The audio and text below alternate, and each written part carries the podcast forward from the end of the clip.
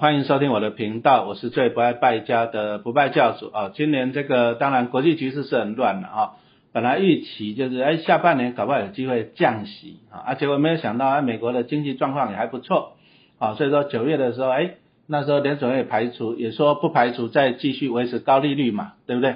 哎啊接着以阿战争又开打了，这真的是全世界搞到不飒飒啊。那但是哎大家从去年因为去年美国一口气就大幅升息十七嘛。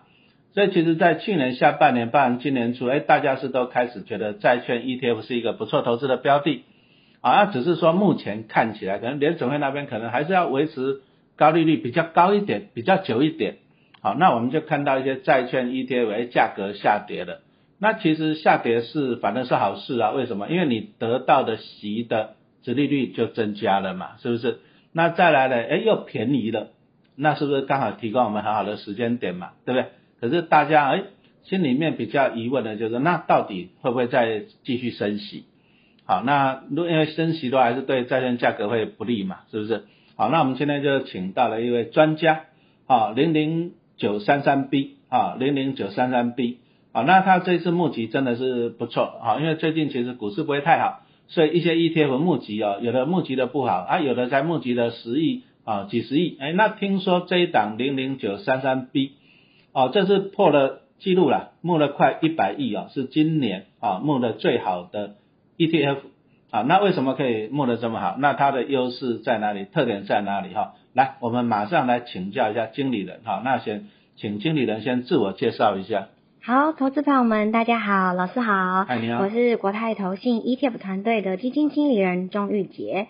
那这边我就来回答一下老师刚刚问的问题。那零零九三三 B 呢，它的这个成分债其实是囊括了这个许多世界级的银行龙头，那就是一次打包了像是美国银行、摩根大通。富国银行、高盛及花旗集团等大型的金融机构，都是这些大家耳熟能详的大银行。那这些大银行占 ETF 的权重大概就有超过七成。那加上目前债市就是如同刚刚老师说的嘛，来到了一个投资的一个甜蜜点。呃，价格低，殖利率高，所以吸引了不少投资人看准了投资契机，抢先布局。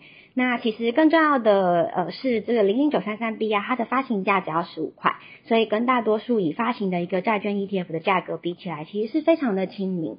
所以投资人用小小的金额就能布局这个债市的一个多头商机。所以也是九三三 B 应该已经上市了吧？对，已经上市了。上市了，那大家最关心的哈，对不对？月月配吗？对，它是月月配。月月配哈，那因为刚上市，我们都知道 ETF 它会有一个叫做什么缓冲期嘛，对，不会马上配息嘛。嗯。所以我什么时候可以看到配息的资讯？嗯，它呃目前看起来啦，就是它应该是一月底会是呃第一次的一个评价日这样子。一月。明年的一月底，对。啊，那一月底评价完，应该就是二月就会配息了嘛。对，二月除息。啊，通常都是这样，先评价，然后再来就是配息哈，月月配。那当然这个是。让大家很期待，那那这个看到了，就是说像刚刚讲到什么美国银行、摩根大通、富国银行，所以是专门集中在银行类股就对了。对，它这个是金融债，所以就是银行发行的金融债。那老师有个疑问，那那我跟我在台湾买那个金融股零股利有什么差别？就是债券的息好像比较稳定嘛，对不对？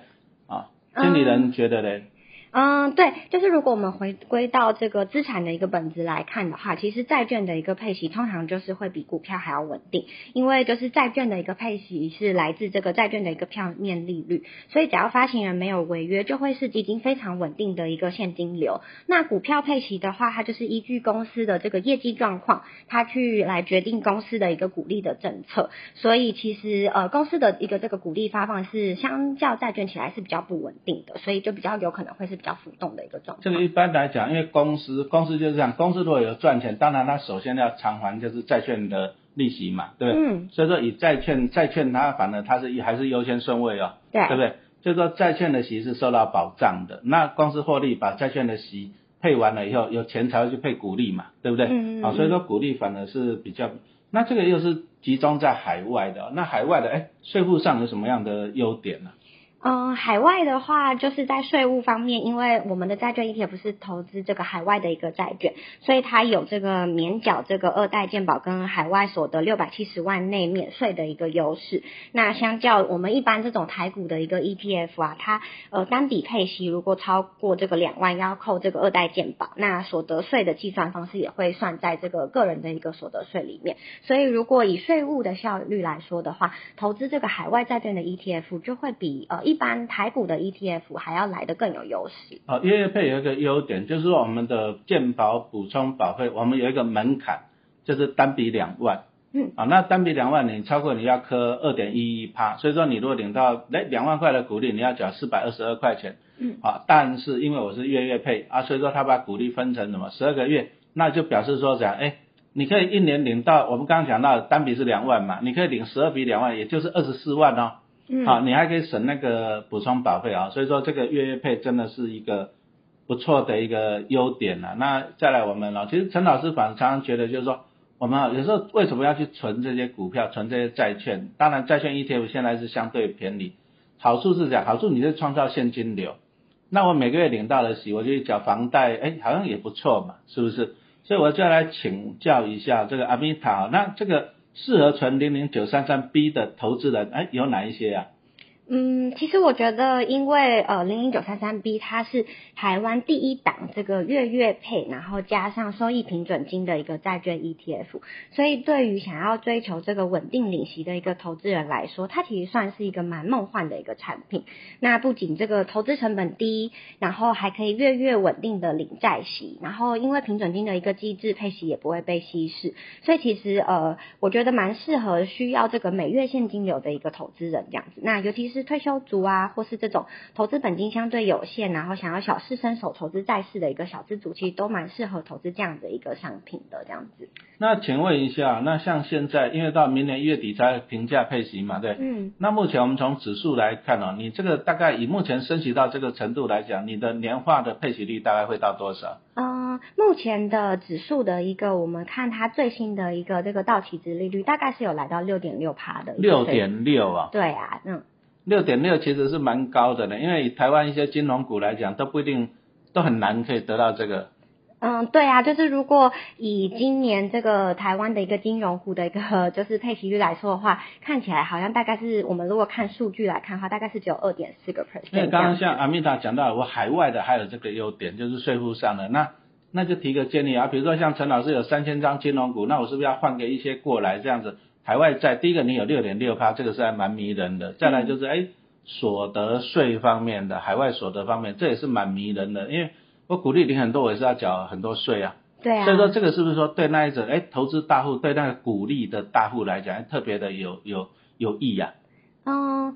我觉得就是对他，如果是在税务方面的话，其实是蛮有优势的。那再来就是，其实，在呃现在的一个这个殖利率水准，其实金融债的一个这个呃收益率，其实就是明显的有比这个台湾的金融股看起来还要好，这样。也算是海外所得嘛，对不对？对，也算是海外所得。好，那再大家就是比较比较 care 一点，就是那联准会的升息，好像十一月好像先暂停了嘛，是不是？嗯。对，就是目前看起来市场预估啊，那这两天会开会议嘛，所以当然最终的结果还是要以会议来看，但是目前市场上是觉得说这个十一月不升息的几率大概就是九十九。哦，我们现在录音的时间是十月三十一号啊，那目前看起来十二月是有机会升息。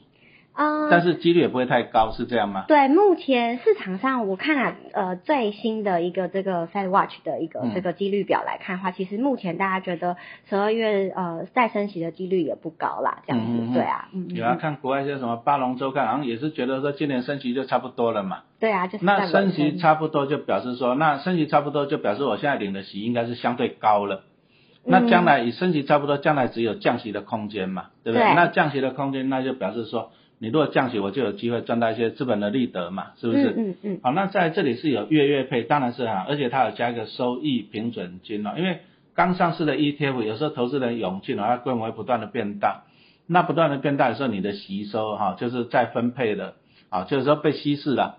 啊，所以说这个平准金是啊一个蛮不错的，就是可以维持投资人那个收入的一个稳定嘛，嗯，对不对哈？对，所以目前看起来也都还不错啊，看着讲实话，陈老师都有点心动啊，把我那个金融股因为大家都知道嘛，你说像那中信金几块金，那每年就配一块钱，那 我要长期抱着，我也不理他，那不理他的话，那配几块好像太少。啊，有人讲说明年配两块，不过这个听听就好了，几率也不高。啊，所以说如果说像过去这样配一块钱，那四到五趴，哎，那你这个目前指数有到六点六趴嘛？到期值利率，就是如果以最新的一个来看，这个不表示说你未来的配息率嘛？对，它是对不不表示。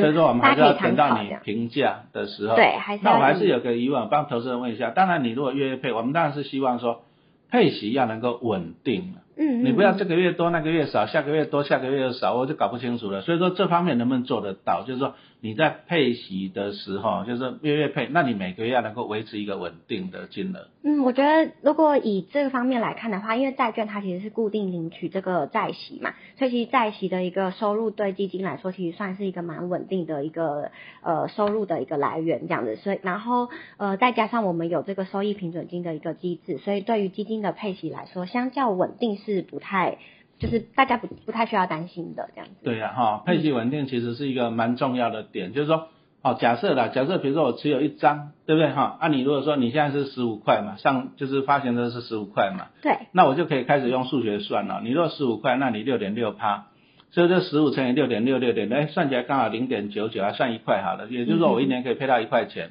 嗯，啊，一年配到一块钱，我再把它除以十二个月，所以说每一次大概可以配零点零八左右。嗯，好，我就可以算得出来。那你算得出来零点零八的话，那你一张股票就可以得到多少钱？八十块嘛，对不对？那我那我就很好算了，那我十张就八百，对不对？一百张就八千，我就这样子算了，每个月。好，那这样就可以帮投资人怎样做一个加薪呐，对不对？好，所以说存股票其实就是帮自己加薪哈。那我领到股利就不断的帮自己加薪啊。但是以这种债券呢，其实。其实以陈老师自己感觉，就是毕竟啊，因为美国从去年开始就是大幅的升息，对，啊，而且是二零二零年那时候债券是殖利率是最啊，那时候就是价格在高点，殖利率在低点，因为降息嘛，嗯，哎，那你看二零二零，特别是二零二二这一个大反转下来，所以说其实现在的利率，我们说用联邦基金利率来讲，现在好像是十六年的相对高点是吗？对啊，就是在刚好。这个九月、十月的时候又谈了一波这样子。哦，那所以说表示我现在，那我也可以同理可证哦，就是说你这样子，我就是相对我现在这些债券啊，这些债券 ETF 的价格指数的，哎，搞不好是在十六年来的相对低点了。嗯，对，如果以债券指数来看的话，的确是。啊，真的吗？对。那这个这个按照以前的经验，如果说你这个是长期十六年来低点，那将来讲真的已经到地板上反弹的几率就很高了嘛。嗯，就是对啊。如果以市场上大家现在觉得说利率大概升到这个幅度，那加上九月、十月这个美债利率，其实也因为一些呃呃大家市场的一些看法，其实在这个长债利率的部分，其实也谈了一波。所以其实目前大家是觉得这个利率的一个。高点算是呃嗯，在一个已经在一个很高的水位了，就算要再继续上弹的一个空间，其实好，那刚刚讲到的长债哈，可不可以告诉我们投资人？因为投资人很多都不是很清楚，就是什么短中长，嗯，这个债我们是怎么样子区别的？嗯，一般就是比较长天期的债券的话，我们就是以十年以上的就会看把它当做是比较长天期的一个债券。那通常短债的话，就是以大概两年期的这个公债为这个指标。嗯，对，所以，我们九三三 B 应该是长债吧？是长债，十年以上的。呃，对，它的那个成分债是选十年以上的，那它整体的一个这个呃基金的一个 duration，就是呃指数啊，或是基金算出来的一个存续期间大概是十二年左右。嗯，那所以说，如果说年数年年数越长，是不是对将来的利率要更敏感？利率调整。对。好，那这个老师就讲一下，比如说你看，我们去定存，哎，你会发现一年期的、两年期跟三年期的。你定存年期越高的是不是利率会越高？哦，所以说就是对利率的影响最大，感就是反应最大，也就表示说，如果因为我们看那个联储会利率点阵图，然后从明年起也是会有降息空间嘛，只是本来是说降四嘛，现在变成降两码嘛，对，对不对？嗯。那如果说这样降息降息的话，那当然债券价格就会反弹，那你这个长年期的就反而会弹的幅度，就是反应的会更怎样，更明灵敏一点，是这样吗？对，就是呃，大家可以以这个存续期间来当做简单的一个这个指标，这样子。一般就是以呃存续期间，它代表就是比如说像十二年的这种债券，它就是比如说利率如果就是下下行一趴的话，债券的价格会大概弹十二趴，可以大概这样简简单的比拟啦。可以这样简单讲嘛，就是因为你利率下跌一趴，就是我每年会少拿一趴的利息嘛，嗯，所以你价格会弹十二趴来弥补我。对，大概是这样。大概是这样啊。那最后我们再来问一下。风险等级，好，零零九三三 B 仅有 RR two，那一般的股票，哎，那这个风险等级可以介绍一下吗？呃，风险等级就是一般在买基金的时候都会呃对这个基金做一个这个风险报酬的一个评估这样子。那通常就是呃数字越低的就代表你的风险等级越越低这样子。那因为债券它的一个债价的一个波动度啊，其实相较股票来说是比较低的，所以它的风险等级看起来也都会比较低。那一般股票的一个风险等级大概都是 R 四或是 R 五，那就是因为股票的一个大家都知道股票的一个价格波动度是相比债券常常都是比较高的，所以风险等级就会比较高，这样子。因为我们一般来讲，以现在来讲，因为现在债券值利率真的上来了，像刚刚讲啊，指数还到六点六趴，哎，那指数高的话，那有时候讲真的，你这时候做股债平衡配置也是一个不错的选择。嗯，我觉得还是因为债券的息上来了哈，那特别像啊，那像那个，比如说像零零八七八，这个也是投资人很喜欢的。好，那八七八来讲的话，它的第一个特点是，因为台湾毕竟以电子为主啦。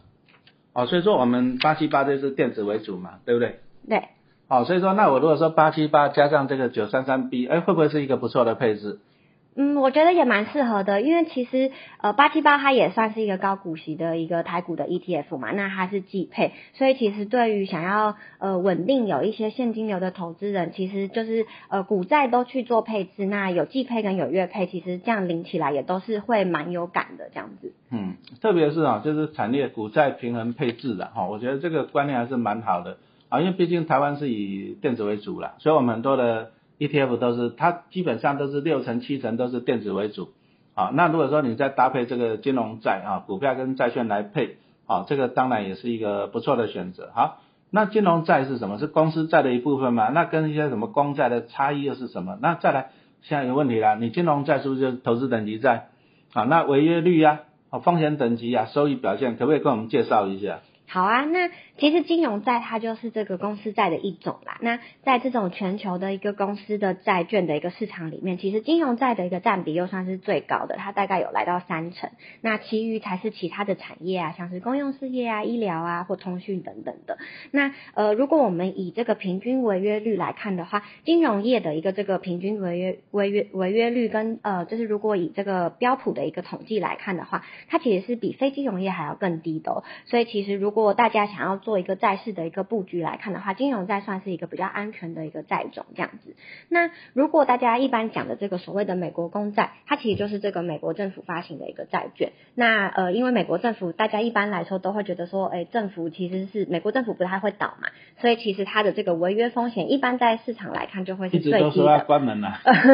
对啦，可是大家都还是觉得说，对，没有关过嘛。那大家其实目前大家还是把美债有点像。是视为比较无风险的一个资产来看的，那但是呃相对来说，因为它这个风险比较低，所以它的一个收益率就会稍微比较差一点点。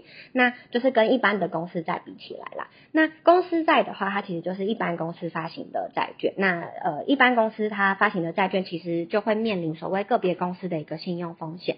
所以整体来说的话，我们在看违约风险来来看的话，公司债的一个违约风险会相对美国公债还要来的呃稍。微高一点点，但是这个时候我们就是可以锁定所谓的这个投资等级以上的一个债券，就是呃信用评级在这个 Triple B 以上的一个公司债，大家就比较不用太担心，因为我刚刚有说嘛，就是呃根据这个标普的一个统计，如果是以整体的这个近十年的一个投资级公司债的一个违约率，大概是只有零点零二个 percent。那如果刚刚又以这个金融业的一个违约率比非金非金融业还更更低的话，所以其实大家可以知道金融债又会是更。安全的一个债种，这样子。哦，最后还是我们投资人常常问的，那我到底是存金融股好，还是存金融债好？因为现在金融债的，哎，殖利率真的还蛮迷人的哈。嗯嗯，对啊，就是像我们刚刚说到的嘛，就我们呃这档九三三 B 的一个指数的一个这个到期值利率，其实是已经有目前就是在呃今年十月底大概是已经有来到这个六点五帕以上的一个水准了啦。那就是相较我们刚刚说的台湾人偏好的一个金融股，近期的值利率大概是只有二点四，其实看得出来是差距是有一点明显。对啊，国泰只有配零点九，那开发金还不配息，对不对？对 呀，对不对？对，那另外就是除了这个收益率的部分的话，如果我们以这个长期绩效来看的话，其实近十七年我们这个金融债券的一个指数的报酬率是有来到一百四十六个 percent。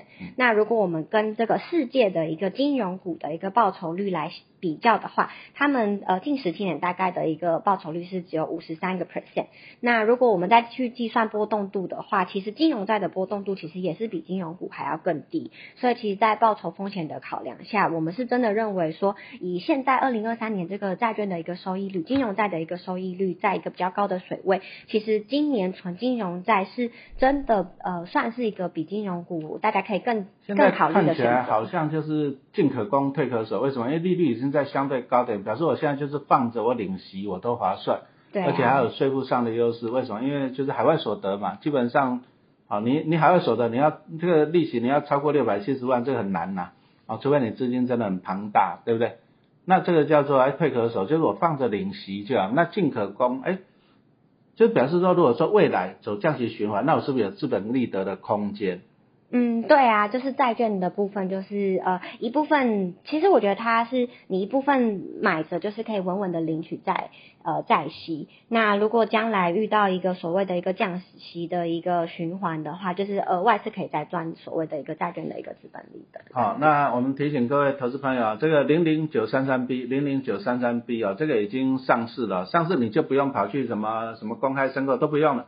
好，你在股市就可以买了，啊，你就把它当做股票来买，啊，那现在真的是还一个，啊，讲真的，现在殖利率是不错，那因为它是因为刚上市的关系有缓冲期，啊，所以说在明年一月三十才会开始评价，啊，明年二月才开始配息嘛，嗯，啊，这个也是提醒我们投资人注意。那刚刚听了专业经理人这样分析，哎。